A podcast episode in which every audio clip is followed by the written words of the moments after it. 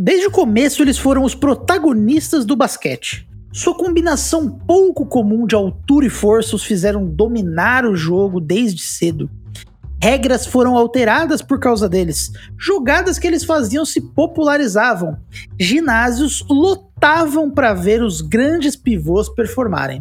Mas é o que dizem, né? Quanto maior a altura, maior a queda. A ascensão e queda dos pivôs é o tema do penúltimo episódio da série Evolução das Posições do Basquete.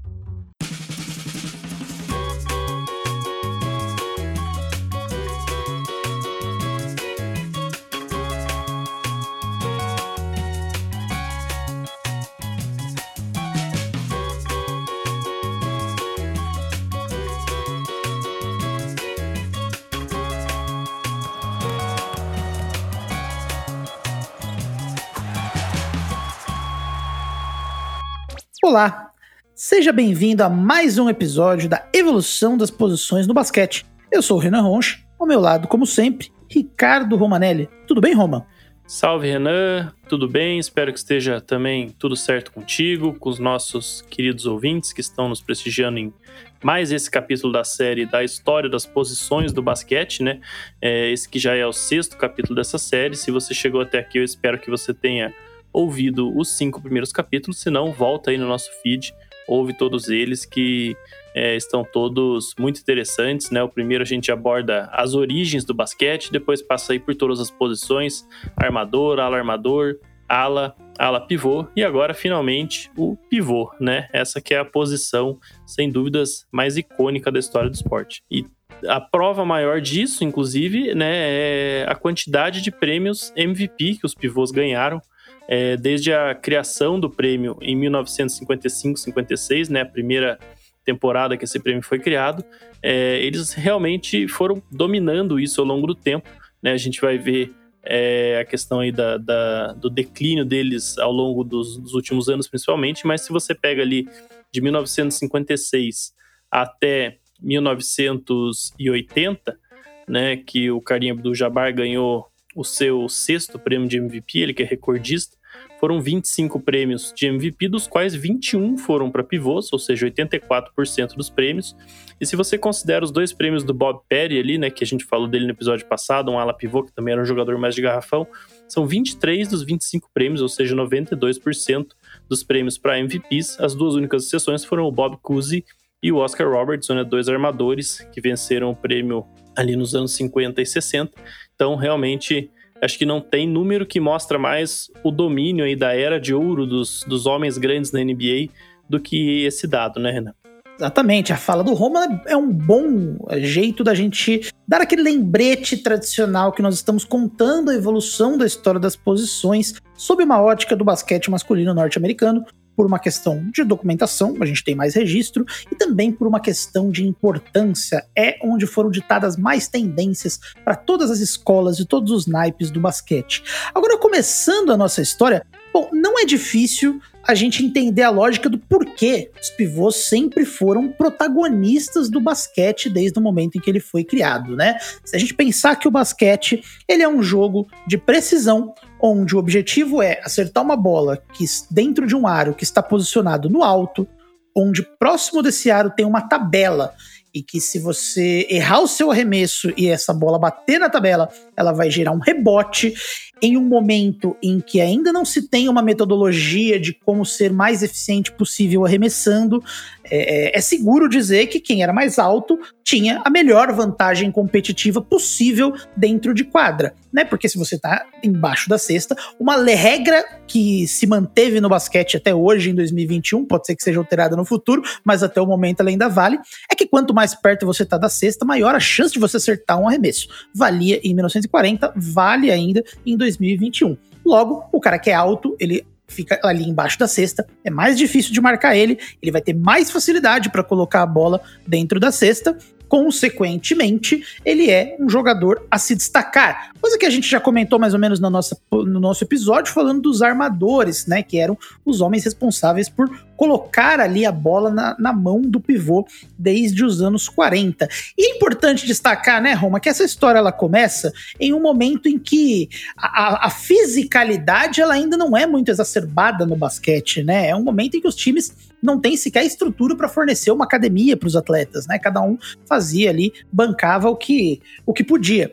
Então, o, quando você pensa em pivôs, ali, os primeiros pivôs da NBA, você não pode pensar em pivôs que dão enterradas incríveis, que dão tocos geniais. O toque e a enterrada, inclusive, são jogadas que são popularizadas por dois personagens que vão ser abordados aqui, porque eram pivôs, dois pivôs muito famosos dos anos 60. Você ouvinte provavelmente sabe de quem eu estou falando, mas nos anos 50, anos 40 ali, não eram exatamente pivôs fortes. O ponto principal era a altura, né? Principalmente a gente falando de uma época né, onde não existia bola de três. É, então, se hoje o arremesso perto da cesta ele vale mais, você imagina numa época onde se você acertasse do meio da quadra, valia a mesma coisa do que acertar embaixo da cesta, né? Então, a lógica do jogo ela vai toda caminhar nesse sentido de você conseguir os melhores arremessos ao redor da cesta e para isso não vai ter é, tipo de jogador mais é, proficiente nesse tipo de, de tarefa do que os homens grandes, né? E por consequência, os pivôs. E nos anos 50 a gente tem justamente aquele que é considerado o primeiro superastro da história da liga, né? O, justamente o George Mikan, que vai liderar aquela dinastia do Lakers ali na, na, durante os anos 50, né? o time vai ganhar cinco títulos estando em Minneapolis e ele vai se tornar é, mesmo que muito diferente, né, fisicamente, como você já comentou dos pivôs que vão suceder ele, né, a gente vai ver uma revolução atlética a partir da década seguinte, nos anos 60, mas ele vai, de certo modo, se tornar o molde de estrela, o molde de jogador que os times vão buscar construir ao redor, né, então toda essa grande linhagem da NBA nos pivôs começa com o Maicon e também a grande linhagem dos superastros, nessa cultura das superestrelas ao redor da liga. Exatamente, George Mikan que recebeu o título de Mr. Basketball numa era em que ele era o grande nome da posição e do jogo. É importante destacar que, se você olhar a altura do George Mikan, ele tinha 2 metros e 8, talvez não seja uma altura tão é, fora da curva se a gente pensar no basquete atual, mas lembrando que nós estamos falando dos anos 40, né? E lembrando também que assim, a altura era um diferencial competitivo, mas não era tudo, né? Não é como se os jogadores altos eles simplesmente precisassem ser altos para atingir um certo nível de excelência no basquete. Né? Uma vez que um jogador é alto, ele não precisa ser tão refinado tecnicamente. Né? Você não precisa ser tão habilidoso, mas não significa que você não precisa ter um determinado nível de habilidade. E o George Mikan, ele era excelente no putback. Tanto que é, ele ganhou, ele foi tão disruptivo nesse sentido, que ele ganhou um exercício que você pode jogar no YouTube, você pode pesquisar The Mike and Drill, que é basicamente você vai ver vários jogadores atuais da NBA executando esse exercício. Você vai ver o Karim Abdul-Jabbar, que não é atual, mas ele executa. Você vai ver o Kyrie Irving, você vai ver outros jogadores, que é aquele exercício de você jogar a bola na tabela, pegar, pular, pegar o rebote, quando ainda estiver no ar, joga ela para dentro da cesta. O George Michael era muito bom nisso. Como ele era mais alto que todo mundo e ele também tinha um certo refinamento técnico para conseguir colocar a bola dentro da cesta com uma mão só, ele era excelente em gerar segundas oportunidades. E com isso era muito comum que ele ficasse ali próximo da cesta, se posicionando ali, ele, ele tentava um, um ganchinho, quando a bola não caía, ele pulava, fazia esse, put, esse movimento do putback e acabava entrando. Muitas vezes ele fazia isso três, quatro, cinco vezes,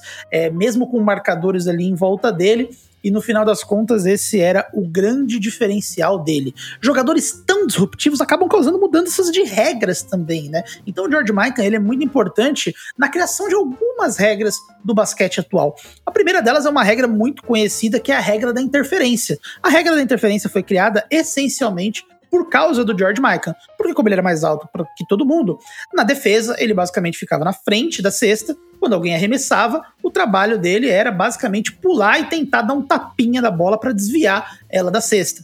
Né? Isso acabou gerando uma mudança de regra. Por que gera uma mudança de regra? Porque a NBA ela sempre teve esse viés de enxergar o basquete como um produto, né? Como algo é legal de se assistir, algo que precisa ser divertido.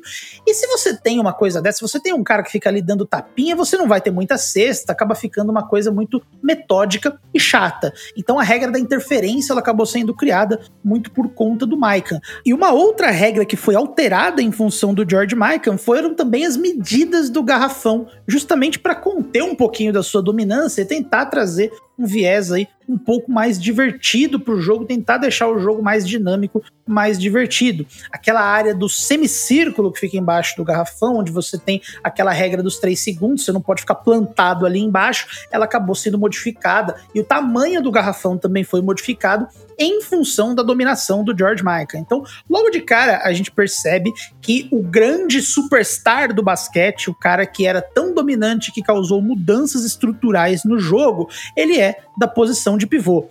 E não por acaso, né, Roma? Porque pensando nessa lógica de diversão, enxergar o basquete como diversão, um cara alto que fica pondo a bola embaixo da cesta com facilidade lá embaixo, ao mesmo tempo que é absurdamente eficiente e faz todo sentido do mundo os times aplicarem essa lógica como sua principal forma de atacar, muitas vezes pode deixar o jogo chato, né? É meio que uma nuance comum que a gente vai ver nessa história dos pivôs, e é essa questão da diversão versus eficiência, que acaba pegando justamente essa posição, né? Exato, né? Inclusive tem uma outra regra que o Maikan, ele é não vou dizer que foi alterado por causa dele, mas ele foi um dos grandes responsáveis. Não é nem uma regra, né, Renan, mas um elemento do basquete que é justamente o relógio de arremesso, né, o, o shot clock.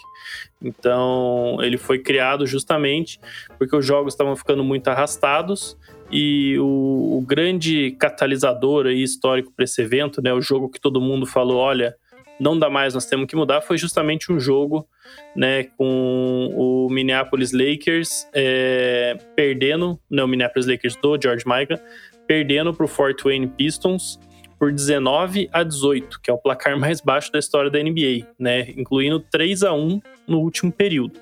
Esse jogo foi em 1950, o shot clock ele foi criado alguns anos depois, só em 1954, né, então ainda foi debatido, mas esse foi o, o grande caso, assim, o grande jogo que, que trouxe esse debate, que foi usado de exemplo nos debates depois.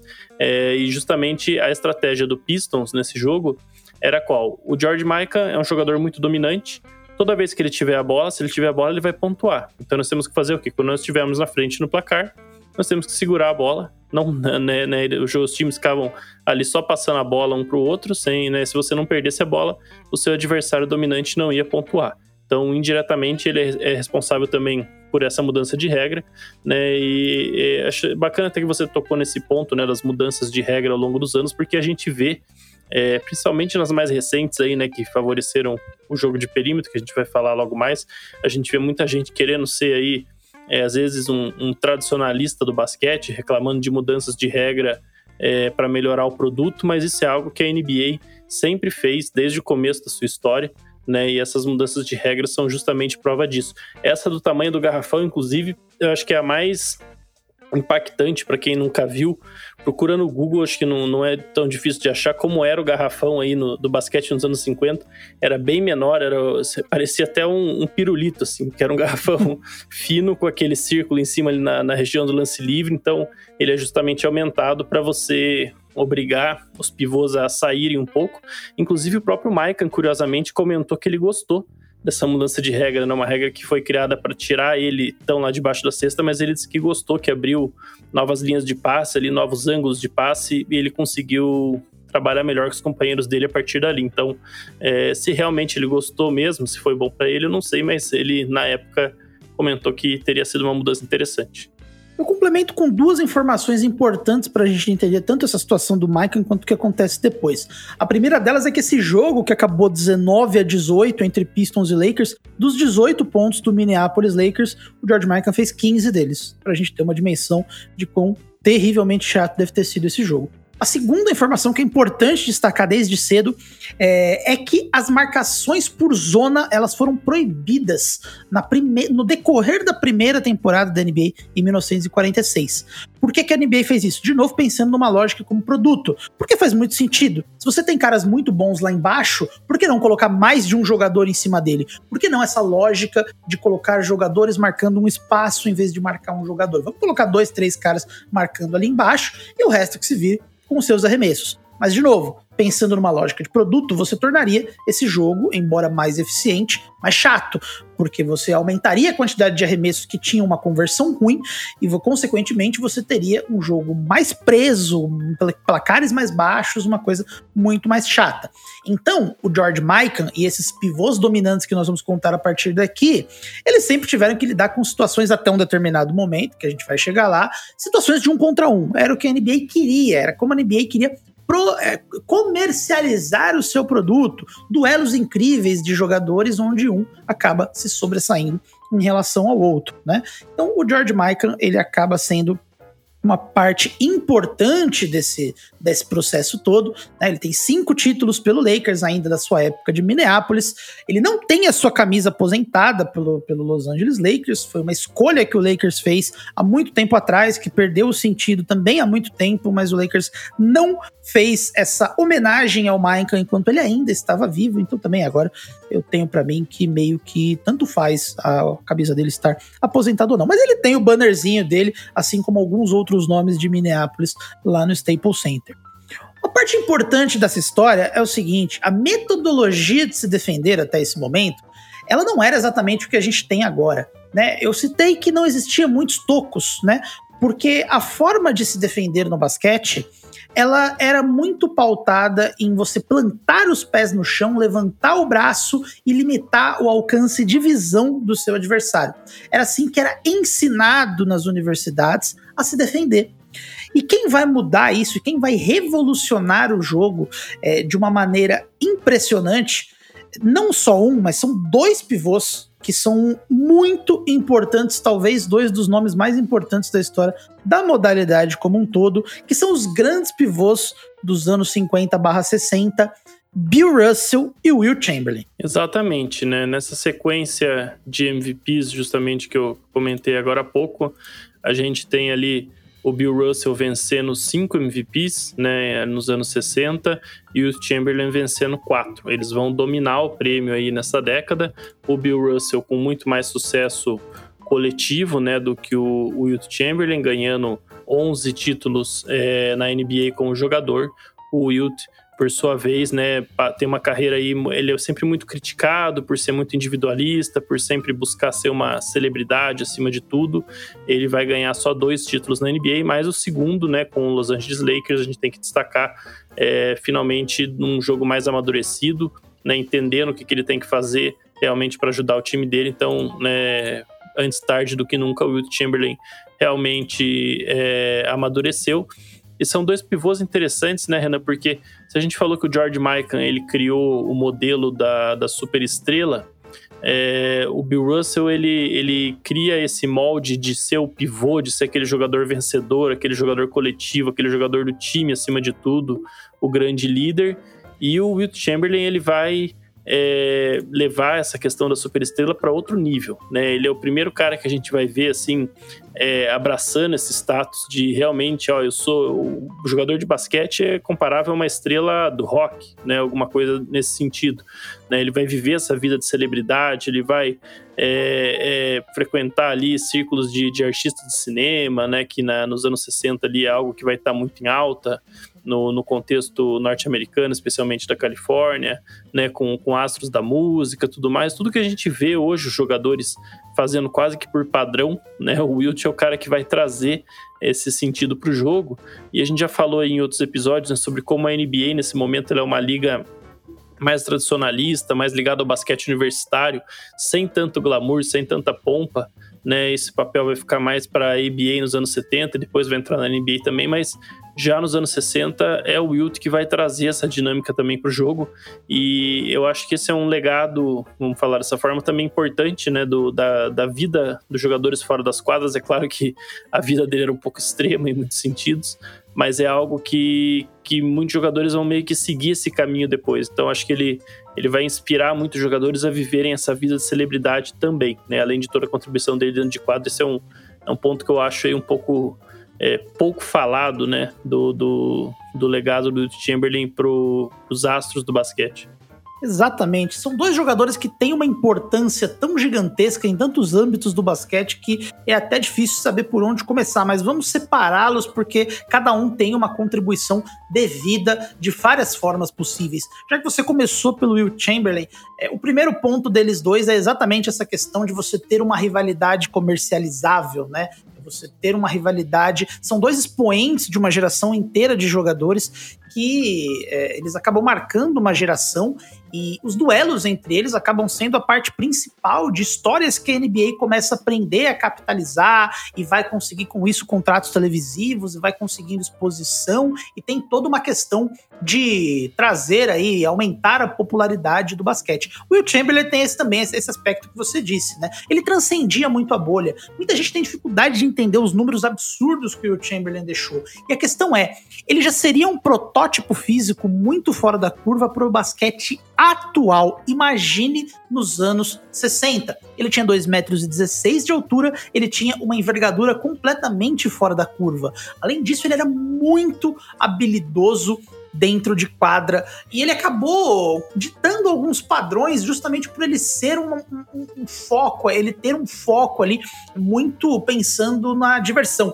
Né? O Will Chamberlain que chegou a abandonar a universidade porque não aguentava mais o tanto de marcações duplas e triplas que ele recebia e jogou um ano no Harlem Globetrotters, né, onde aumentou um pouco essa mentalidade do entretenimento dele foi o Will Chamberlain que popularizou a enterrada, por exemplo. A enterrada, ela não nasce popular, né? Ela não é um movimento que as pessoas amam de ver é, desde o seu começo, desde o momento que as pessoas começam a fazer isso. Mas como o Will Chamberlain, ele era muito forte e ele fazia isso com muita potência, dá para dizer que a popularidade da enterrada ela parte do momento que o Will Chamberlain ajuda a popularizar esse movimento no basquete. Isso é importante para uma questão de popularidade do jogo, da NBA saber o que ela quer vender, saber o que ela quer estimular. Então o Will Chamberlain ele tem essa importância nesse sentido, né? É até curioso que o Will Chamberlain é um cara que se preocupava muito com o que as pessoas falavam dele na mídia.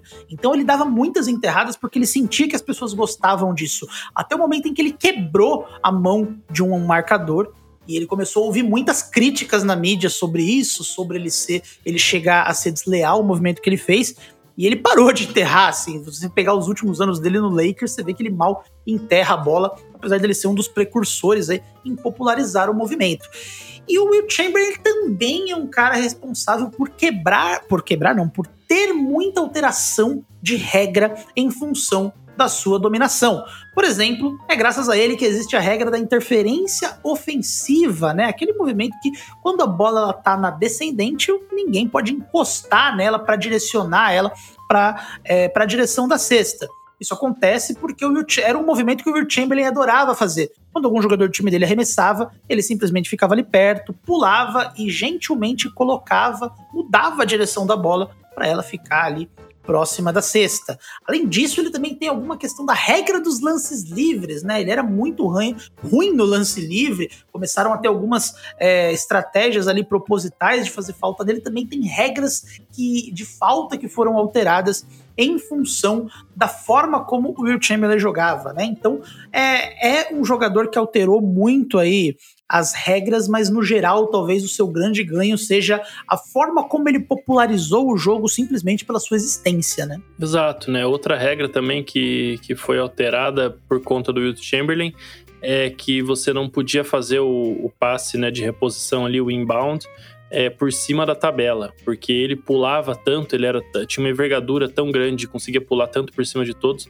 que ele conseguia é, simplesmente pular ali e, e, enterrar a bola, né? Recebendo a bola vindo por trás da tabela. Então, você imagina uma jogada dessa acontecendo hoje. É algo realmente impensável, né? Essa jogada, inclusive, da interferência ofensiva, né? Que o basquete FIBA não aboliu até hoje, né? Vale lembrar Então, talvez se Will Chamberlain tivesse atuado no basquete FIBA, a gente também não teria essa regra, porque para um jogador que o perfil dele era realmente algo muito dominante.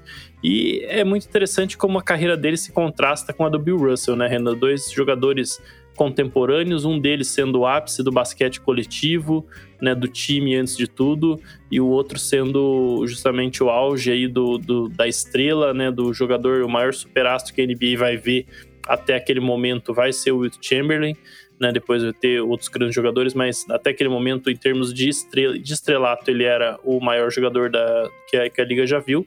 E o Bill Russell, por outro lado, né? É, aperfeiçoando muito a questão do toco, mas principalmente também um outro elemento que vai se tornar muito importante da posição de pivô, que é o, o outlet pass, né? O passe ali para você puxar o contra-ataque, você pega um rebote já é, engrena contra-ataque. Ele e o Bob Cousy vão praticamente inventar o conceito de, de contra-ataque, pelo menos de um ponto de vista tático e técnico, mais ou menos como a gente conhece hoje, né? Então, é, trazendo uma contribuição muito importante para aquilo que vai ser visto como um arsenal essencial de um pivô, né? Se a gente tem um basquete que aí nos anos 60 começa a tomar um, alguma forma taticamente, né, com os armadores e os pivôs tendo os papéis mais definidos e os outros jogadores naquele papel de coadjuvante, como a gente falou nos episódios das outras posições. O Bill Russell, eu acho que mais do que o Will Chamberlain é o cara que vai moldar o que mais ou menos você é, espera da posição de pivô, no sentido daquele cara que vai ser dominante defensivamente, que vai pegar rebotes, que vai é, saber iniciar um contra-ataque passando a bola para o armador no momento certo e que vai ser também dominante no, no garrafão de ataque. Eu acho que é, o, o, Bill Russell vai ser um cara que vai ser mais molde para os outros jogadores do que o Wilt, apesar do Wilt definitivamente, na, pelo menos individualmente, na, na cabeça de outros atletas da época, vai ser um pouco mais marcante.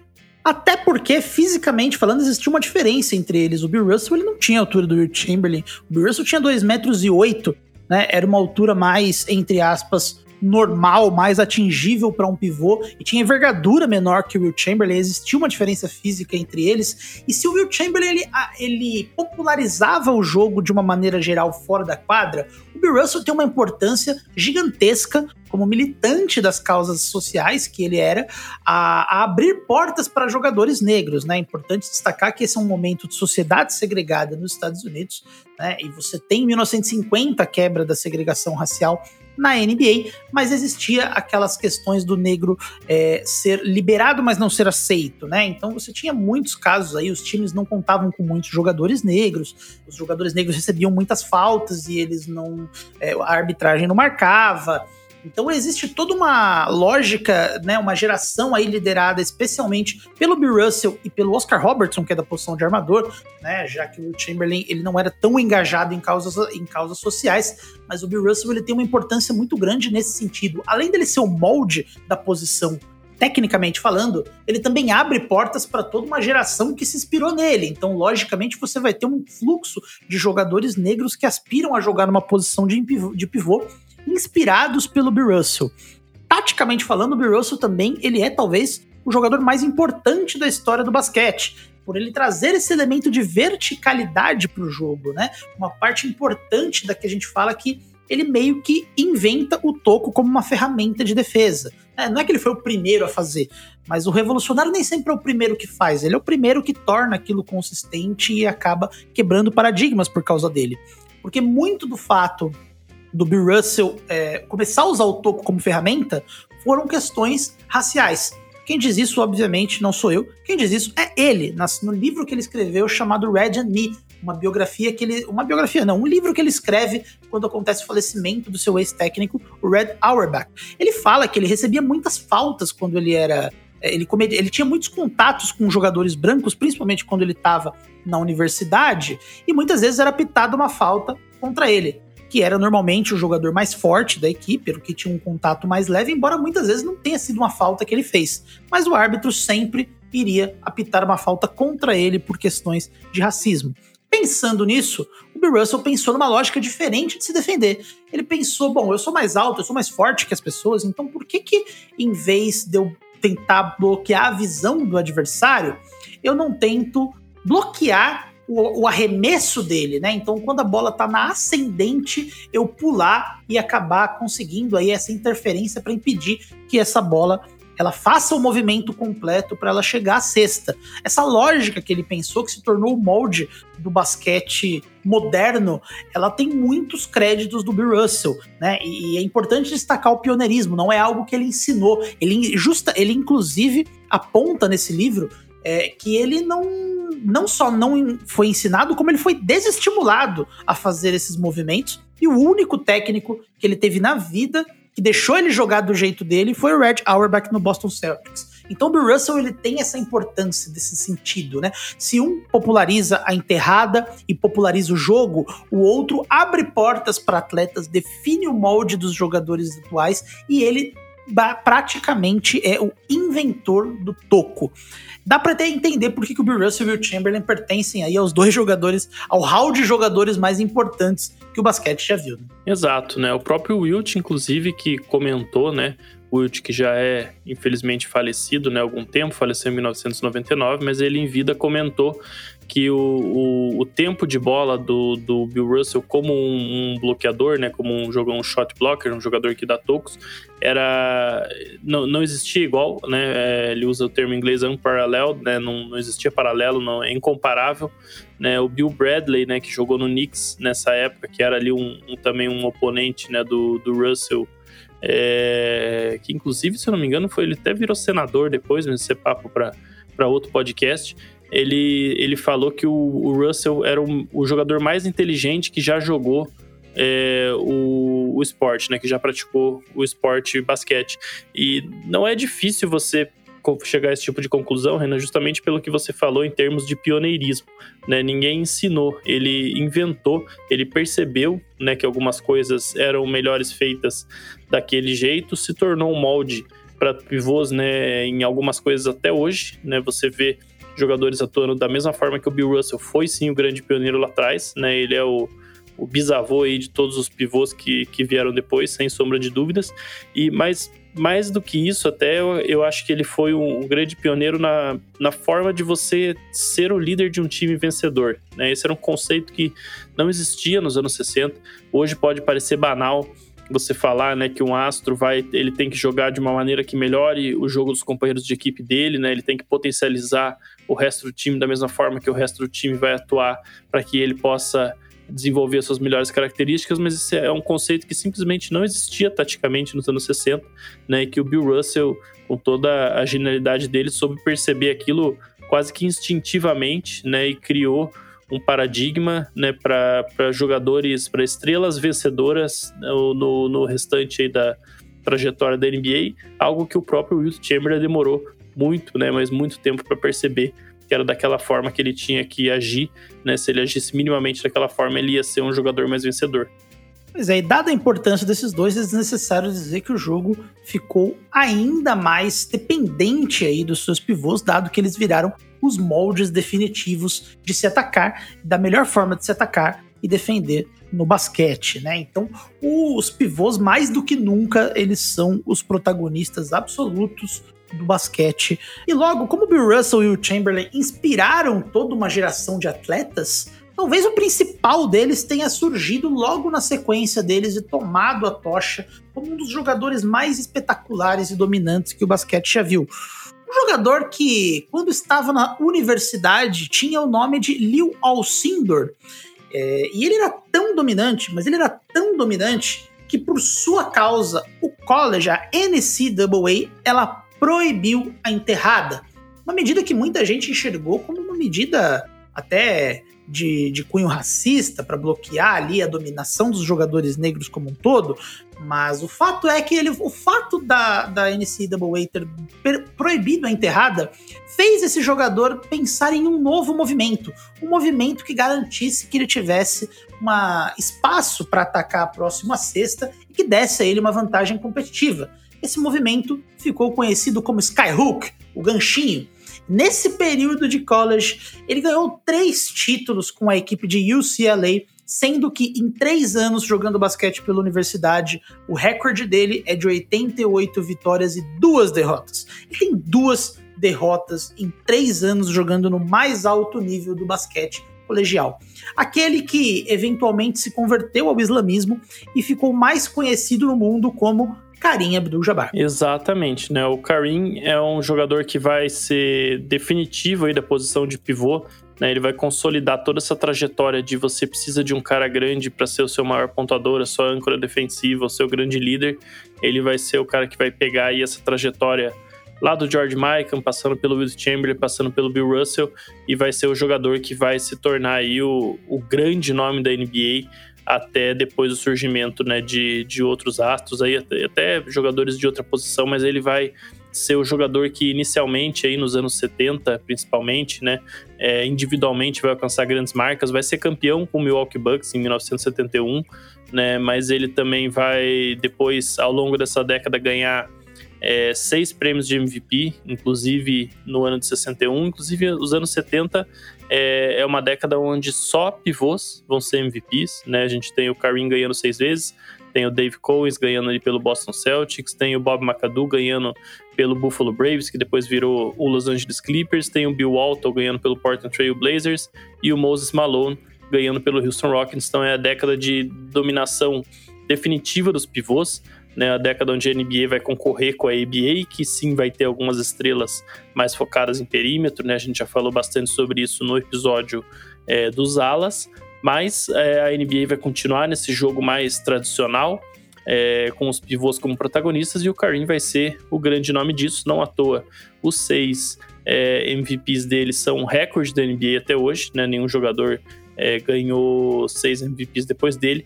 Ele também é, foi 19 vezes All-Star, também foi um recorde, 15 vezes ao NBA e 11 vezes All Defensive Team. Então, né, ganhou seis títulos da NBA, um com o Milwaukee Bucks e cinco com o Los Angeles Lakers, depois nos anos 80, numa segunda fase da carreira dele. Né, o Kareem que vai ser um jogador bastante longevo, vai jogar ali até os, os 42 anos e vai, né, no momento que ele se aposenta, acho que pra gente, se tiver que resumir num fato aqui a grandeza dele, que no momento que ele se aposenta, ele é o maior jogador da história da NBA, né? Exatamente, esse fator foi em 1989, né? O Karim Abdul-Jabbar foi esse marco aí do basquete e basicamente é uma posição com tanto talento historicamente que a gente poderia passar aí 5, 6 horas citando grandes nomes além desses principais.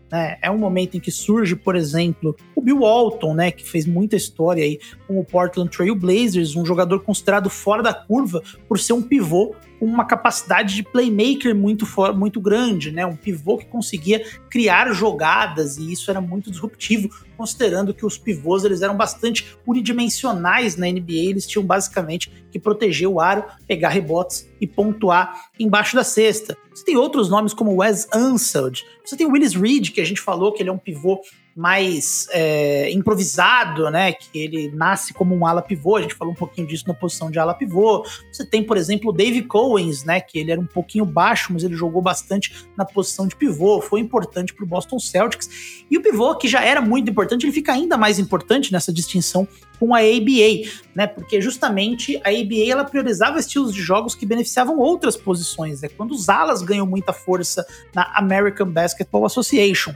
Na NBA que tinha ficado mais pragmática, mais lenta, mais até um pouquinho chata do que a ABA, os pivôs eles continuavam sendo o centro ali do ataque, né? Então quando tem essa fusão desses dois em 1978, como os pivôs eram mais eficientes, né, eles tinham conversões maiores, eles acabaram ganhando essa batalha de quem era mais popular. Mas é um momento importante que você tem aí pela primeira vez, quando a gente está falando no final dos anos 70, de um período em que você tem mais jogadores protagonistas fora da posição de pivô. E é uma coisa que vai ditar, pelo menos, o começo dos anos 80, né, Rom? Exatamente, né? Os anos 80 a gente vai ter uma, uma entrada de talento muito grande, né? Só a gente lembrar que em 1984, por exemplo, o Hakim Olajuwon foi escolhido em primeiro no draft que tinha o Michael Jordan, né? Numa lógica de hoje, isso é um ponto que a gente vai tocar um pouco mais adiante, falando de outra classe.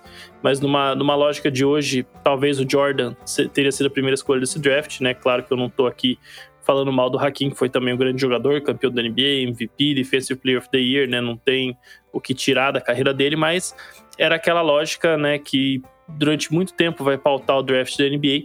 Se você tem um pivô dominante no, no, na NCAA, ele vai ser a primeira escolha do, do draft, porque o basquete funciona assim, é assim que você constrói um time vencedor ao redor de, de um grande pivô dominante. Então, é, nos anos 80 a gente vai ver a entrada de muitos jogadores que vão brilhar na NBA no, nos anos 90, né? O próprio Hakim, o Patrick Ewing, o David Robinson.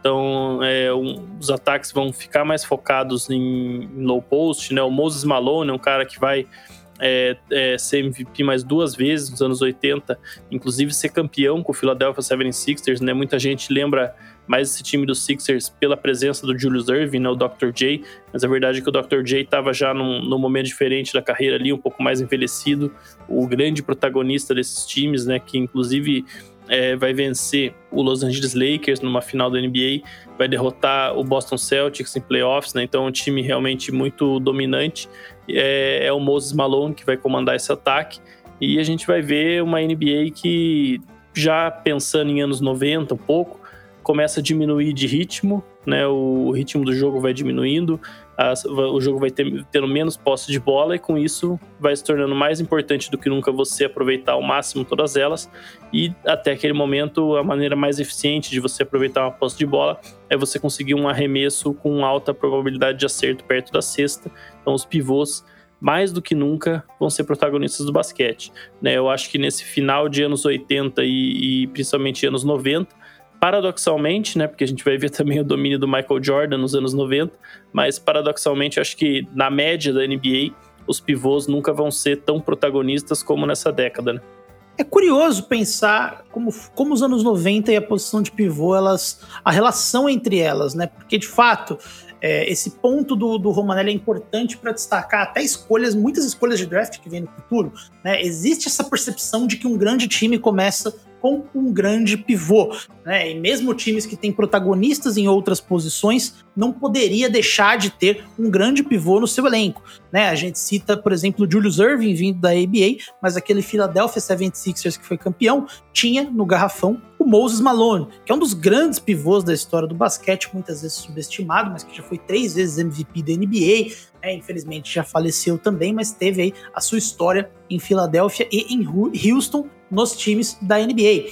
Se, por exemplo, o, o Lakers tinha Magic e Karim, mas se você pensar, por exemplo, no Boston Celtics, você tinha ali o Larry Bird comandando as ações ofensivas, o pivô do time era o Robert Parrish, que era um grande defensor, era um grande shot blocker, e ele tinha um papel muito de xerife, né? Tanto que o apelido dele era The Chief, porque ele tinha esse papel de líder dentro de quadra de uma maneira muito importante ali para aquela equipe do Celtics. Essa questão é importante porque no, no, meio dos anos 80 você meio que tem essa guinada de, de jogadores comandando as ações ofensivas de outras posições, né? Magic Johnson, Michael Jordan, Larry Bird, mas ao mesmo tempo existe essa noção de que pivô, um time bom começa com bons pivôs. É, eu acho que isso tem muito a ver, inclusive, Renan, com uma questão de geração, né?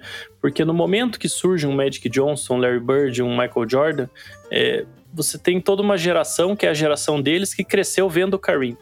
Né, que, que, cresceu vendo os pivôs dominarem. Então, é a próxima geração sempre que vai colher os frutos dessa mudança, né? Então, acho que é, pode parecer paradoxal num primeiro momento quando a gente fala, mas tem sua lógica, né? Da mesma forma que é, quando o Kareem surgiu, ele estava vindo ali na esteira de um Bill Russell e tal, mas o próprio Bill Russell já não tinha também muito molde, né? Tinha jogadores de outro perfil dividindo a liga com ele. Então acho que tem muito a ver com isso. Tanto é que a geração seguinte, né, a do, do Michael Jordan, principalmente, que a gente começa a ver mais, né, os, os grandes estrelas de perímetro ali, alas e alas armadores, como também nós falamos no episódio de ala armadores, né. Perfeito, mas aí os pivôs, nesse caso dos anos 80, eles ganham uma nova geração que acabam aí solidificando a sua importância né, no cenário. É, a sua posição de pivô que ela era uma geração que ela era capitaneada por alguns dos seus principais nomes que vale a gente destacar. Né? O, o, o, principal, não, que isso, isso vai gerar polêmica. O primeiro que eu queria destacar seria Hakim The Dream Olajuwon, né? O pivô que acabou fazendo história no Houston Rockets considerado aí talvez o, o pivô mais completo da história do basquete, ou pelo menos é a ideia que se tinha dele até alguns anos, né, pela sua capacidade incrível de ser um passador fora da curva, de ter um arremesso de meia distância sólido é, e, e dele conseguir pontuar embaixo da cesta, mesmo contra grandes marcadores, pelo seu fenomenal footwork, o seu trabalho de pés completamente diferenciado, que acabava colocando ele em evidência, né? E ele acabou sendo até um pivô bem moderno quando o, o, o, Houston Rockets entende que a melhor forma de maximizar ele é colocar quatro arremessadores em volta dele. Isso é algo bastante novo, a gente até comentou isso na posição no episódio de ala pivô, quando a gente fala do Robert Orr, mas basicamente o Hakim Olajuwon, ele é muito diferenciado quando a gente pensa nessa linha. Exato, né? O Hakim é um cara que é, eu até acho impressionante, Renan, eu infelizmente sou jovem demais para ter visto o Hakim jogar ao vivo, mas eu acho impressionante que todo mundo, 100% das pessoas que viram, né, que acompanharam, foram contemporâneos dele, sejam jogadores, comentaristas, torcedores mesmo que assistiam, são unânimes em dizer que ele era o pivô mais talentoso, né? Que o Shaq, que foi um cara que dividiu ali, é, não foi exatamente. É, jogaram na mesma época, mas o cara, é um pouco mais novo, mas todo mundo diz: ah, o Shaq podia ser mais dominante, podia ser mais forte, mas o Hakim era melhor. E todo mundo é unânime em dizer isso. E ele é, é um cara que eu acho que tem um, um dos currículos mais impressionantes da liga, no sentido de que ele teve ali dois anos onde ele dominou a NBA como pouquíssimas vezes a gente viu um jogador fazer, né? Principalmente em 1994, quando é o primeiro título dele, né? Ele ganhou justamente 94, 95, os anos que o Jordan estava fora da liga, né? Que ele foi jogar beisebol, mas em 94 especialmente o Hakim ele é campeão, MVP da NBA e Defensive Player of the Year, né? Ele é um dos pouquíssimos jogadores que ganhou o prêmio, o mesmo jogador ganhou o prêmio de MVP Defensive Player of the Year, os outros dois sendo justamente o Michael Jordan e mais recentemente o Giannis Antetokounmpo, né? Então, é, se a gente está falando de uma época onde a NBA tem pivôs ali que, que vão fazer a carreira literalmente sabendo só pontuar no low post, só não, né? Porque é uma habilidade bastante admirável você ter todo esse tamanho e saber como pontuar ao redor da cesta. Mas o Hakim vai ser um jogador que vai se destacar justamente por ser muito mais completo, ser como você citou, um pivô muito mais é, que hoje a gente consideraria de um basquete moderno, né? Pois é, outro grande nome dessa geração é o Patrick Ewing. O Patrick Ewing que fez a sua carreira no New York Knicks, que chegou a ser dito que no college ele era uma mistura de Bill Russell com Will Chamberlain, para a gente ter uma dimensão do quão emocionadas as pessoas estavam pela sua, sua carreira colegial. De fato, quando a gente pensa no college, o Patrick Ewing teve uma carreira proporcionalmente até maior do que ele foi na NBA, onde ele já foi uma lenda como jogador, mas no college ele conseguiu ser ainda mais dominante jogando por Georgetown. Né? É, o, jogador que tinha uma capacidade única de proteger o ar, um pivô muito grande, um pivô muito forte, que ao mesmo tempo tinha um arremesso de média distância muito sólido, né? Então, o Patrick Ewing, ele era uma ameaça mesmo longe da cesta, apesar de ser um pivô de força, né? O que era um pouco raro para jogadores do tamanho e da força física dele conseguirem aí ter um arremesso tão suave, né? Um arremesso tão smooth. Então, por conta disso também, ele acabou sendo expoente aí de times muito bacanas aí do New York Knicks, também uma referência da posição. Né? Exato, né? Aquele Knicks dos anos 90 é um time muito identificado com ele, né? Que é um time que dividia muitas qualidades, né? Que ele também tinha como jogador. Então, acho que ele ajudava a criar ali uma cultura defensiva, uma cultura, né? de, de, de de jogo duro mesmo, né? Trabalho duro e jogo duro, né? Um time que foi conhecido por isso, treinado pelo Pat Riley, que também era um técnico é, conhecido por isso.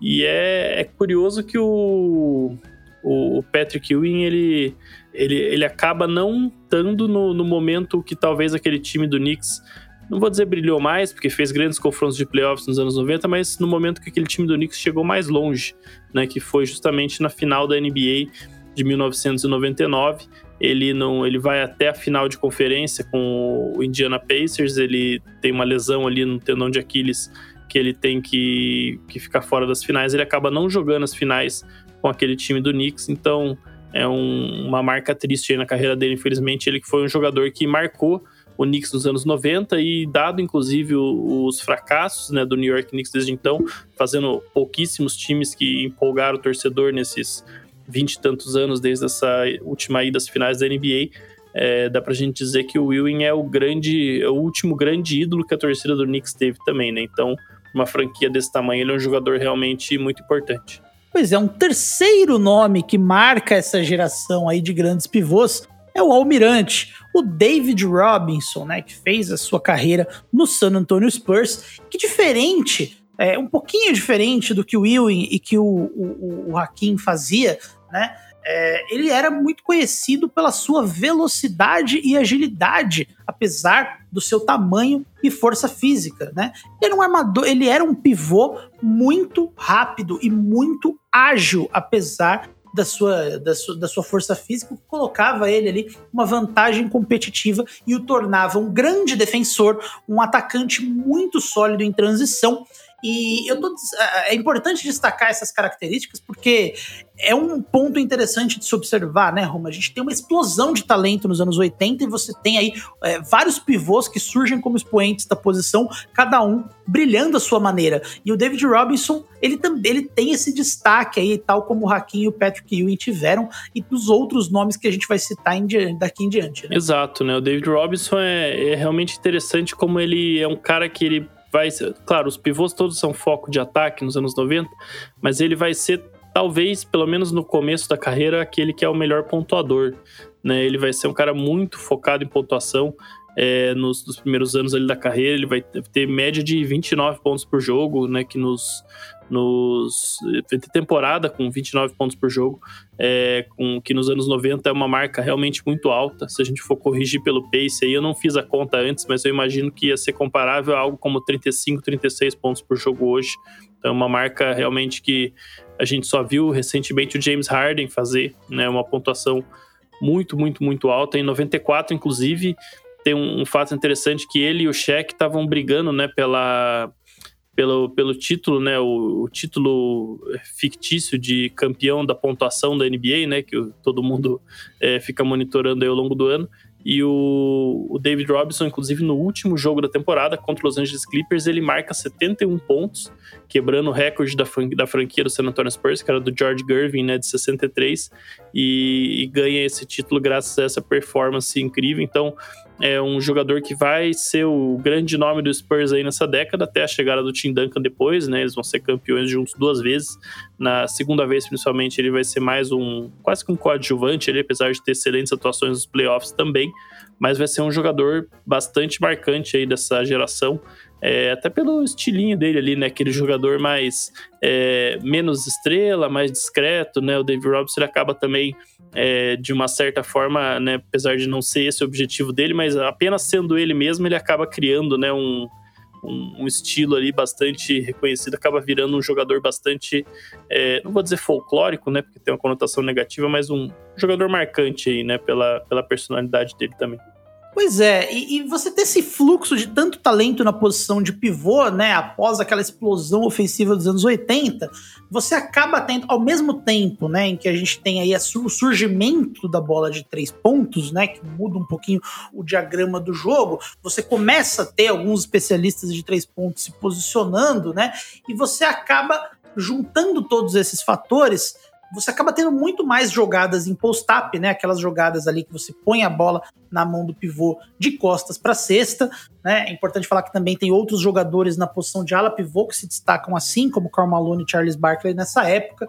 E somado a isso, né, como você os ataques passam a ter muito essa coisa de colocar a bola no post-up, o pivô se movimentar ali e ele ter uma opção de passar a bola para um arremessador ali que está posicionado na linha de três, se ele não se ele não consegue ali um bom ângulo, você acaba tendo o seu pace, né, o seu ritmo reduzido. Os jogadores, os times gastam mais tempo dos seus 24 segundos de tempo de, bola, de posse para conseguir trabalhar nesse ataque. Consequentemente, é, esse fluxo de talento na posição de pivôs, ela acaba diminuindo o pace do jogo, né? Ela acaba tornando o jogo dos anos 90 um pouquinho mais lentos que o comum, o que acaba, de certa forma, até beneficiando dois novos talentos que vão chegar aí também nos anos 90 na posição de pivô. Né? Exatamente, né? A gente tem o, o Shaquille O'Neal chegando na NBA em 1992 e o Alonso Morning também outro pivô bastante importante chegando em 1993, né?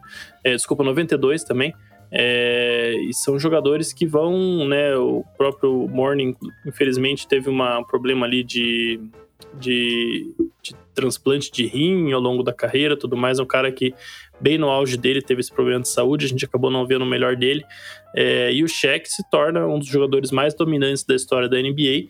É, acho que dispensa aí muita apresentação, né? A maior, talvez a maior força que a NBA já viu em termos de força física e, e técnica também, porque não adianta só ser grande, né? Inclusive essa época é bastante curiosa porque a gente vai ver todo time tendo ali um ou dois jogadores grandes no elenco só para marcar o cheque, só para você ter 12 faltas para cometer contra ele, principalmente em série de playoffs, né? Todo time no, no Oeste, quando ele estava ali no auge no Lakers, é, vai ter um, um, jogador desse perfil no elenco ou dois para tentar parar o cheque de alguma maneira ali e não vai conseguir, porque a gente está justamente no ápice desse tipo de jogo.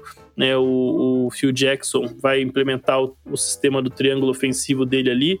É, eu até acho que mais recentemente isso caiu um pouco por terra, mas na época o triângulo ele recebia talvez muito mais mérito e tinha uma fantasia em torno do triângulo né, do que realmente ele, ele significava, né? Era mais uma questão é, realmente dos jogadores envolvidos, mas o Cheque ele vai se adaptar muito bem a esse sistema. Ele era um excelente passador, principalmente das dobras de marcação, né? Conseguia encontrar os arremessadores de três pontos ao redor dele. Então, o Cheque é um jogador que vai marcar demais a posição de pivô. E não à toa, é, logo na sequência, a NBA vai de novo mudar algumas regras, né, Renan, que vão é, privilegiar cada vez mais o jogo para o perímetro né, vão é, pensar num, num, jogo que, que seja um produto melhor, né, dentro daquela da mesma tônica desde lá de trás, né, do, do George Michael. E não à toa o Shaq vai ser o último pivô a vencer um prêmio de MVP em 2000, até que o Nikola Jokic, né, que em 2021 foi MVP da NBA, voltou a vencer como um pivô. Mas, né, a gente não vou colocar aqui é, a carroça na frente dos bois, nós já vamos chegar lá, sendo um tipo de pivô muito diferente desses todos aí que a gente vem narrando ao longo desse episódio. Mas o fato é que o cheque ali em 2000 ele vai ser MVP. É claro que a gente ainda vai ter né, MVPs como do Tim Duncan, do Kevin Garnett, jogadores mais de garrafão, mas dá muito, a gente está bem próximo aí de um ponto de mudança irreversível da NBA e tem muito a ver com as mudanças de regra no começo dos anos 2000, né? Pois é, o, talvez o, o, o, jovem não saiba, né? As lesões elas acabaram afastando um pouquinho o cheque do Alonso Morning, mas eles tinham uma carreira muito liga, interligada ali no começo, né? Eram dois jogadores que também tinham uma combinação muito fora da curva de velocidade e força, né? Então, eram jogadores muito velozes, atuavam muito em transição e que eventualmente se tornam aí é, jogadores que jogam num pace mais lento e acabam sendo mais dominantes ali, jogando de costas para cima sexta. Nesse ponto da carreira. Inclusive, Renan, até é interessante você falar que eles têm uma carreira correlata, até porque quando o Shaq vai para o Lakers em 1996, é, a gente está falando de uma época que não existiam contratos máximos na NBA, então para a época, para a realidade salarial da época, a gente viu alguns contratos bem absurdos. Né? Uma época que a folha salarial da NBA valia 30 milhões ali, então e a gente via às vezes os, os jogadores recebendo contratos é, enormes e uma das exigências para o cheque assinar com o Lakers era que ele queria um contrato de 100 milhões de dólares, porque era isso que o Alonso Mourning tinha recebido em Miami. Então ele queria também é, esse contrato e o Jerry West teve que fazer, que era general manager do Lakers, teve que fazer ali algumas manobras para conseguir criar um pouquinho mais espaço do que ele já tinha criado para poder dar o contrato de 100 milhões que o cheque queria, porque ele não ia aceitar assinar por menos do que o Alonso Mourning. Pois é, e quando o... eles têm esse ponto de, de amadurecimento da carreira deles, eles começam a jogar um basquete mais lento, mais de costas para cesta, aí o nível já tá muito diferente. O Alonso Mourning já não tem mais o, a capacidade que o Shaquille O'Neal tinha, e é quando você tem aquele envelhecimento da geração passada, né? Então, o Hakim e o Patrick Ewing já não estão mais no patamar de dominação que eles estavam antes. É um momento de crescimento dos alas pivôs, que a gente citou no episódio passado, e o Shaq se torna um dos jogadores mais dominantes que o basquete já conheceu, né? E se torna em 2000 ali aquele o, o, último pivô a ser campeão da NBA até os tempos modernos, né? Com aquele nível de dominação de conseguir ali pontuar utilizando uma combinação de habilidade com força física que o tornava praticamente imparável. E uma coisa que a gente não a gente já deixou claro aqui mais de uma vez é que jogadores lendários eles costumam causar mudanças nas regras e essa dominação do Shaquille O'Neal é um dos pontos importantes para entender uma mudança de regra que acontece em 2001 que ela acaba sendo importante para o desenvolvimento da posição de pivô né, que é o fim das regras de defesas ilegais que basicamente permitiam aos times, de certa maneira, voltarem a poder marcar por zona, né? Exato, Renan. É uma... A, a, regra dos três segundos defensivos, né, que a NBA muda ali no começo dos anos 2000, é, é muito importante para mudar. Ela muda completamente a dinâmica de como você vai defender e principalmente como um pivô vai atuar tanto na defesa, né, e acaba tendo um reflexo no ataque também. É, a maioria dos nossos ouvintes, eu acredito, não deve ter assistido basquete da NBA com essa regra implementada. Né? Talvez assistido alguns jogos históricos, tal, mas é diferente de você, de repente, assistir no dia a dia. Mas é só pensar no, no basquete FIBA, né? A gente acabou de ver a Olimpíada de Tóquio aí, é só você ver como o Rudy Gobert é um jogador completamente diferente na FIBA. Claro que ele é um jogador muito importante, impactante no Utah Jazz da NBA, mas na FIBA ele pode simplesmente ficar parado lá embaixo do garrafão, né? E isso deixa muito mais fácil a tarefa do pivô em proteger o aro, em defender o aro. A NBA muda essas regras é, buscando o quê? Sempre né, é, estimular um jogo que ela acredita ser um produto melhor para colocar para sua audiência. Então, o contexto é qual? A gente está vindo de uma década onde o Michael Jordan, um jogador de perímetro bastante é, é, excitante, né? um jogador bastante estimulante, consegue fazer jogadas incríveis a partir de infiltrações para o garrafão. E a ideia da NBA com isso tudo é justamente estimular esse tipo de jogo, estimular que surjam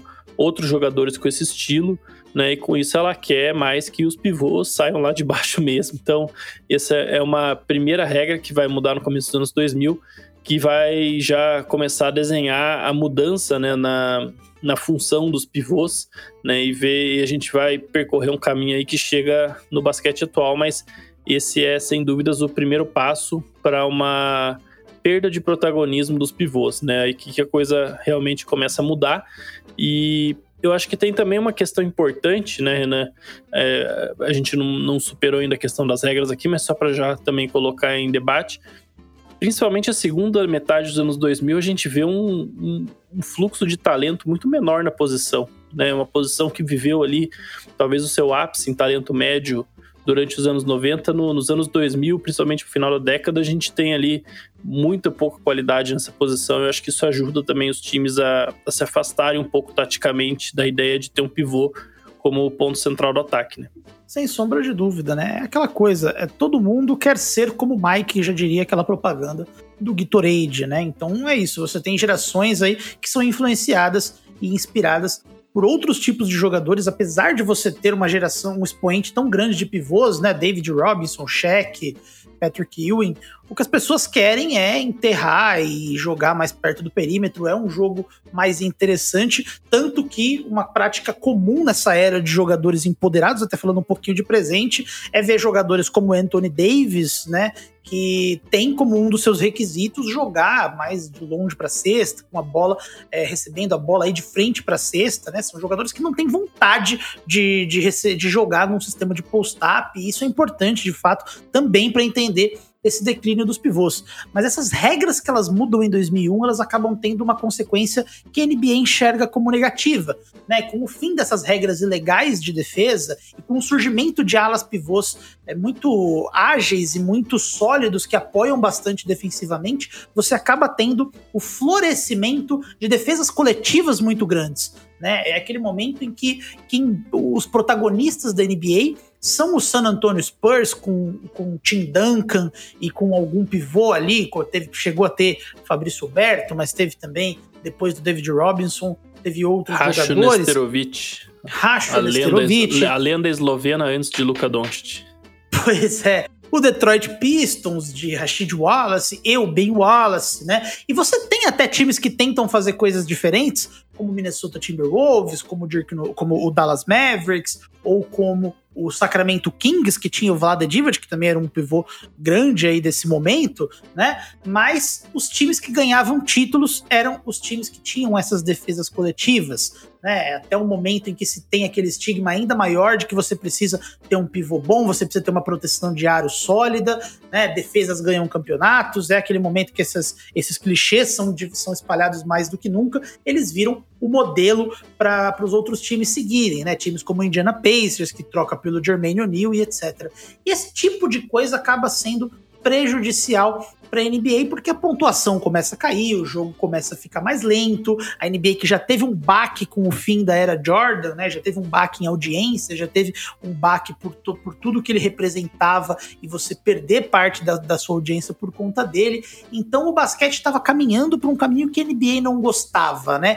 E é quando existe uma segunda mudança de regra que definitivamente ela é fatal para a posição de pivô, que é a eliminação do handcheck em 2005. Exato, né? O, não é coincidência que o ápice desse tipo de jogo aí que a NBA considerava feio, né, que você citou, aconteceu justamente nos playoffs de 2004 né, quando a gente teve uma série entre o Detroit Pistons e o Indiana Pacers, dois times muito marcados por esse estilo, e que o último jogo dessa série acaba com o placar de 69 a 65 para o Detroit Pistons. Né? Então, se lá atrás a gente viu uma mudança de regra por causa de um jogo que acabou 19 a 18. Agora a gente vê para um jogo que acabou 69 a 65, que para a era moderna e com shot clock e tudo mais é um placar é, realmente impensável, né? A gente tem às vezes isso no basquete de hoje, isso é o placar do intervalo às vezes. Então é, é uma coisa bem é, maluca. E a regra do hand check,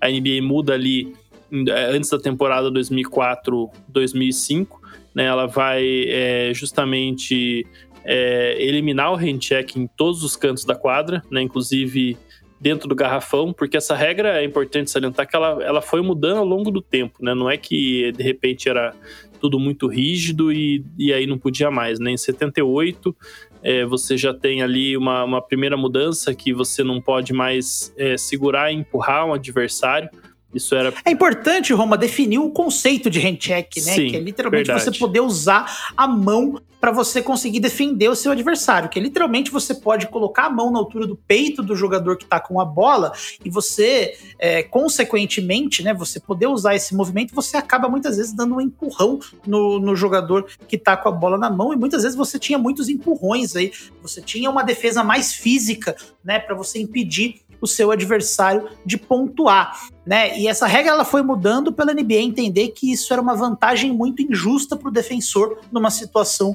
de um contra um contra o seu oponente. Né? Exato. Peço desculpas aos nossos ouvintes aí por, por não ter feito a explicação pela presunção de que todos sabiam que era hand check, né? Mas é justamente em 78 é, passa a ser proibido você empurrar o adversário né, o jogador pode apenas ele, usar a mão na altura do peito ou do quadril para impedir o adversário de avançar com a bola. Então você pode usar a mão para criar uma barreira, mas você não pode é, empurrar o adversário, né, repelir ele efetivamente. É, isso acaba ajudando até né, uma geração ali que vai ter o Magic Johnson, Larry Bird, eles vão conseguir executar a proposta deles com, com mais é, liberdade. Em 94, eles mudam de novo, já pensando né, no Michael Jordan. Eles eliminam é, a marcação né, com mão hand check é, entre a linha de fundo e a linha de lance livre adversária, ou seja, só fica dentro do garrafão, só lá na briga realmente do, dos pivôzões. Isso favorece o jogo do Michael Jordan mais do que ninguém. Eu acho, inclusive, que isso está bastante ligado a ele conseguir voltar ali do beisebol já um pouco mais veterano e, e, dominar a liga do jeito que ele dominou, né, principalmente para os arremessos de mid-range ali que ele criava né, na meia distância, é, é, um elemento bastante importante e vai ajudar a surgir também aquela geração, né, com Kobe Bryant, Vince Carter, Tracy McGrady, Allen Iverson, todo mundo opera ali mais ou menos naquela região. Em 2004, finalmente o handcheck ele é eliminado em todos os, os cantos da quadra, né, inclusive dentro do garrafão. É, essa regra, com a regra de 3 segundos defensivo, torna muito mais difícil você defender sendo um pivô lá embaixo. Né, isso vai com, fazendo com que progressivamente é, fique muito mais fácil para os jogadores de perímetro atacarem o aro, né, criando, é, estimulando esse, esse estilo de jogo que a NBA entende como mais divertido, um produto mais vendável, e aí não à toa né, a gente vai ver os, os pivôs terem essa seca de MVPs, né, de 2004 em diante é bastante é, marcante, bastante simbólico que os dois primeiros prêmios de MVP, né, desde essa mudança de regra, vão ser justamente do Steve Nash, né, um jogador de menos de 1,90m de altura, que, que joga completamente no perímetro, que vai ter uma explosão na carreira depois dos 30 anos de idade, né? Ele que já era um, um excelente jogador, All-Star e tudo mais, mas que nunca tinha sido considerado para MVP, né? Ele, ele troca o Dallas Mavericks pelo Phoenix Suns e explode, se torna aí um dos, dos maiores nomes da história do esporte, definitivamente ganhando esses dois prêmios de MVP, é, reinando numa liga que vai favorecer o estilo dele, né? Depois a gente vai ter o Dirk Nowitzki, o Kobe Bryant, o LeBron James ganhando quatro vezes, o Derrick Rose, o Kevin Durant, Steph Curry ganhando duas vezes, o Russell Westbrook, o James Harden, e aí só com os dois MVPs do Giannis Antetokounmpo que a gente vai voltar a ver os jogadores né, mais de garrafão vencendo um MVP, mas agora numa liga completamente transformada, num contexto completamente diferente, onde os próprios jogadores de garrafão atuam de uma maneira bastante diferente né, do, do pessoal de 20, 30 anos atrás. Pois é, a regra do handcheck, ela surgiu, o objetivo era trazer mais dinamismo para o jogo, mas ela muda completamente a forma de se jogar basquete considerando que agora o jogador que tem a bola na mão numa situação de marcação um contra um, ele tem uma vantagem maior é, em relação ao seu defensor, porque com alguns contatos que eram permitidos antes, hoje seria marcado falta. Então muitos daqueles pivôs que eles eram mais brutos protegendo a cesta, eles tinham uma capacidade menos refinada ali de, de gerar contato, eles acabam sendo prejudicados a ponto deles acabarem é, eventualmente tendo cada vez menos espaço na liga. Além disso, né, tem outros fatores que somam a essa regra que acabam potencializando outras posições. Você tem, por exemplo, o avanço de estatísticas avançadas que permitem aí aos jogadores menores terem uma participação maior no ataque, porque eles vão ser mais efetivos nos arremessos por exemplo, você tem mais volume de bola de três pontos, porque as estatísticas mostram que você ter 35% de aproveitamento de bola de três já é suficiente para compensar aí um cara que tem 50% de aproveitamento na bola de dois. Logo, chutar mais rápido, chutar mais bolas de três pontos acaba sendo um ganho de eficiência. Os times logo, come logo começam a descobrir essas coisas. Isso acaba colocando a posição de pivô um pouco de escanteio, porque a forma como os jogadores eram ensinados a serem pivôs, eles eram mais é, limitados ofensivamente, né? Então, logo eles acabam caindo também a participação deles no ataque por conta disso, né? Então vai somando vários fatores, além do que nesse ponto histórico, a altura e a força, elas já não são mais uma vantagem competitiva tão grande, né? Agora nesse momento você já tem o basquete muito mais evoluído. Então, todos os jogadores são altos, os jogadores são fortes, os jogadores têm uma preparação física adequada. Então, essa questão que você teve por muito tempo dessa, do fator de altura e força impulsionar os pivôs, ela já não é tão forte quanto esses outros fatores que estão chegando.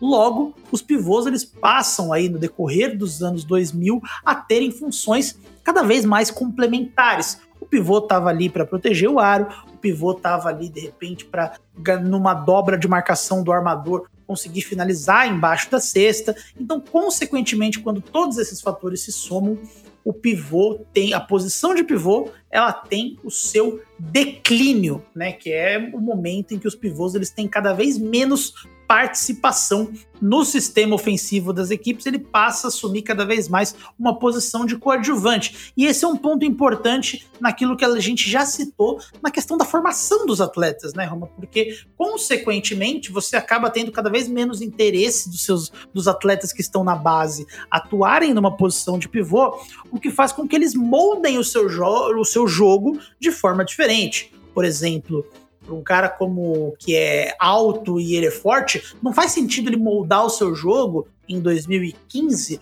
como o, o Shaquille O'Neal dos anos 2000. Esse tipo de jogador não sobrevive mais na NBA atual. É, ele é necessário é, ter outras ferramentas. Pequeno disclaimer, eu não estou dizendo que o Shaquille O'Neal não sobreviveria na NBA atual. Estou dizendo que ele teria um conjunto de ferramentas diferentes no jogo dele para se sobressair.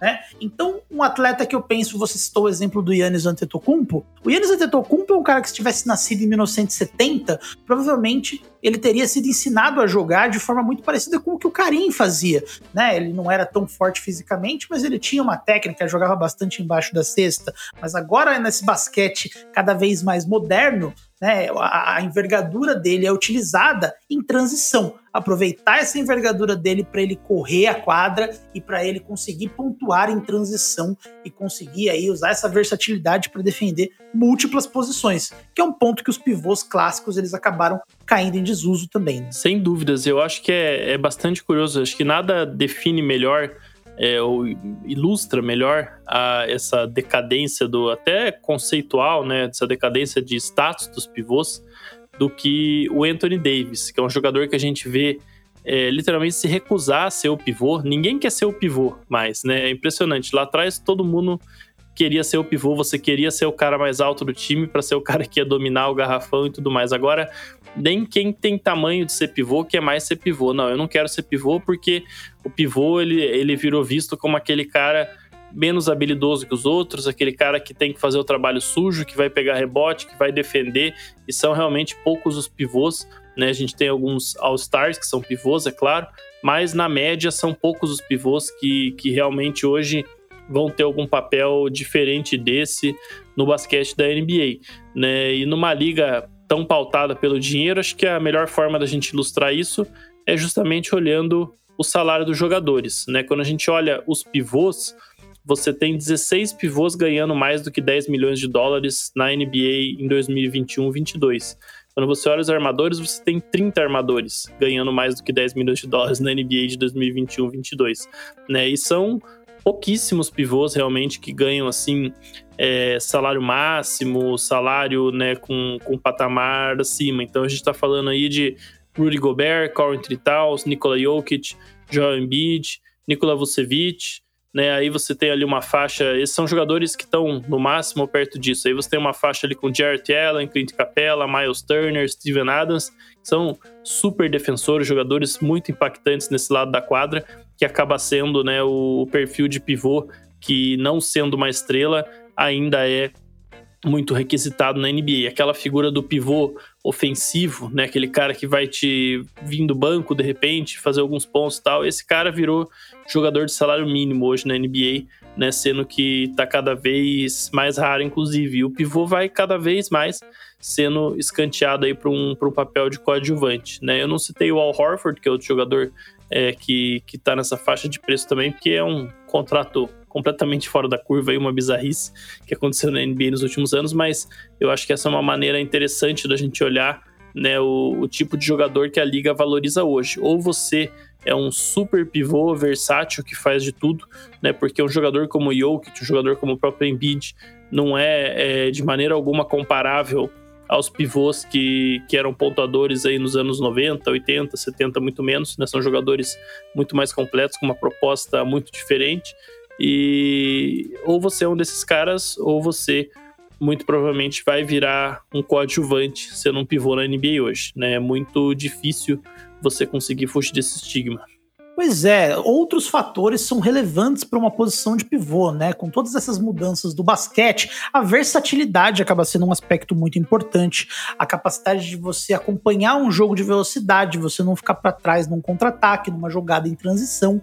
O arremesso, obviamente, então você tem muitos pivôs que conseguem espaçar a quadra e conseguir abrir espaço para infiltrações dos jogadores menores. E, e, o futuro dessa posição é uma questão muito interessante, porque você tem muitos é, pivôs super altos com bom arremesso de três pontos que estão chegando agora, essas novas gerações que vão causar um impacto ainda maior. Essa discussão vai acontecer em outro episódio. O fato é que por muito tempo a gente pensou se o, o, o pivô ele estava fadado a ser um coadjuvante, né? Se o, a posição de pivô, se era possível ter um franchise player, ter uma estrela a ponto de se ganhar um título e de se, de se dominar o jogo na posição de pivô.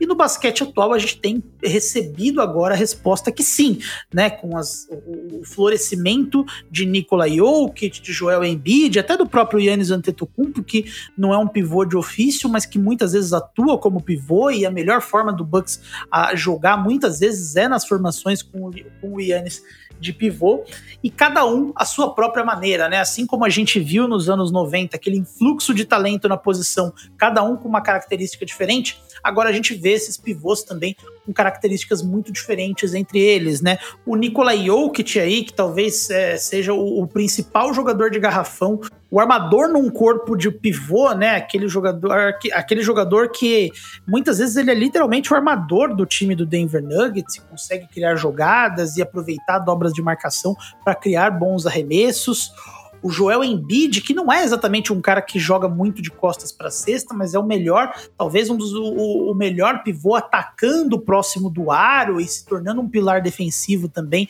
protegendo o aro.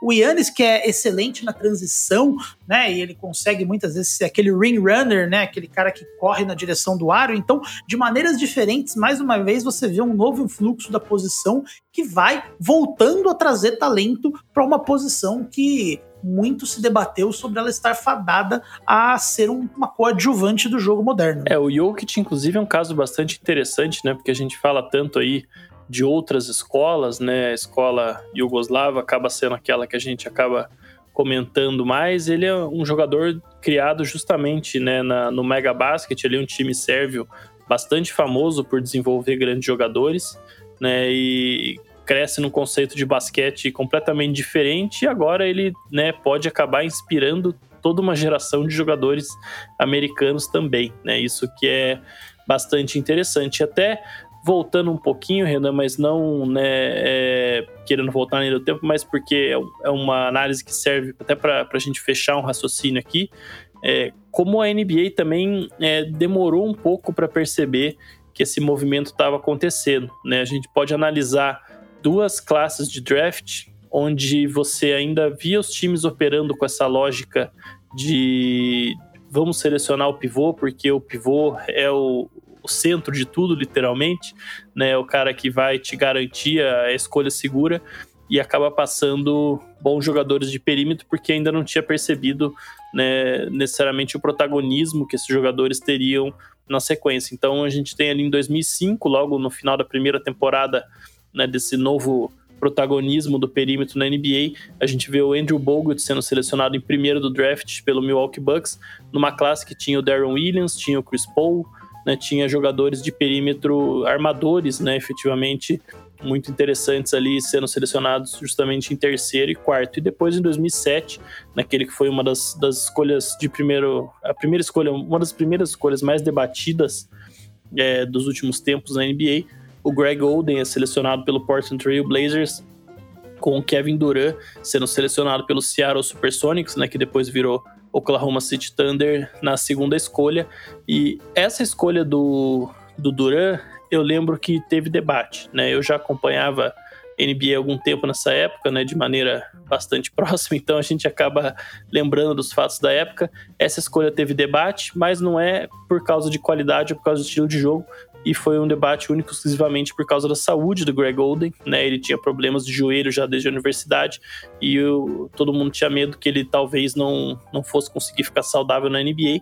Mas é, o debate era só por causa disso. Se ele não tivesse problema, sem dúvidas ele teria sido a escolha número um né, consensual. E vale dizer que não é que o Bucks e que o Blazers erraram, tal, não souberam ler o momento. Era consenso, todo mundo na época analisava basquete dessa forma. Todos os analistas de draft, todos os comentaristas né, tinham esses jogadores como primeiros nos seus boards e não, não tinha ninguém cogitando ali pegar o Kevin Durant pegar o Chris Paul, tendo a possibilidade de ter um pivô dominante como primeiro do draft, até porque, né, como a gente já falou, era uma época de baixo talento na posição de pivô, então todo mundo imaginava que um, um Bogut da vida ia chegar e se tornar logo o melhor jogador dessa posição na NBA. Pois é, e é, diante de tudo isso, essa posição ela tem um futuro ainda mais desconhecido e mais interessante de se prospectar com esses prospectos que estão chegando, né? Com perdão da redundância, a gente tem aí alguns nomes como o Chet Holmgren, como o Vitor Wembiana, é, ou mesmo como o Ivan Mobley, que vai ter a sua temporada de calor agora, é, enquanto depois da gravação desse podcast, né? Que são é, essencialmente aí grandes unicórnios no seu principal sentido, né? Que são esses pivôs altos, super atléticos que conseguem correr a quadra e chutar de três pontos e a forma como eles serão protagonistas pode de repente ser um indicador que essa posição vai ter ainda mais nível de protagonismo do que ela já tem atualmente. Esse tipo de coisa a gente vai discutir bastante no nosso último episódio, onde a gente vai fazer uma discussão sobre o futuro das posições na NBA. Exatamente. Agradeço aí aos nossos ouvintes e você também, Renan, por mais esse episódio. Espero que os nossos ouvintes tenham ouvido né, os, os capítulos aí sobre as origens do esporte e também das outras quatro posições. Se não ouviram, eu fortemente recomendo que ouçam todos antes né, de ouvir o nosso sétimo e último capítulo, que vai falar um pouco sobre futuro e tendências do esporte. Então, é, né, eu acho que pode ouvir em qualquer ordem os das posições, mas seria importante ouvir todos antes da gente chegar no último capítulo, né, Renan? Então, é, agradeço aí por mais esse episódio. Acompanhe o Basquete FM nas redes sociais e acho que é isso, né? Nos vemos no próximo episódio. A série Evolução das Posições no Basquete é um conteúdo original do Basquete FM, projeto de conteúdo independente que visa analisar o basquete sob todas as suas nuances. A pesquisa e roteiro ficam por conta de Renan Ronche e Ricardo Romanelli. A edição de som é de Felipe Ferraz. As artes são obra de Luana Fernandes.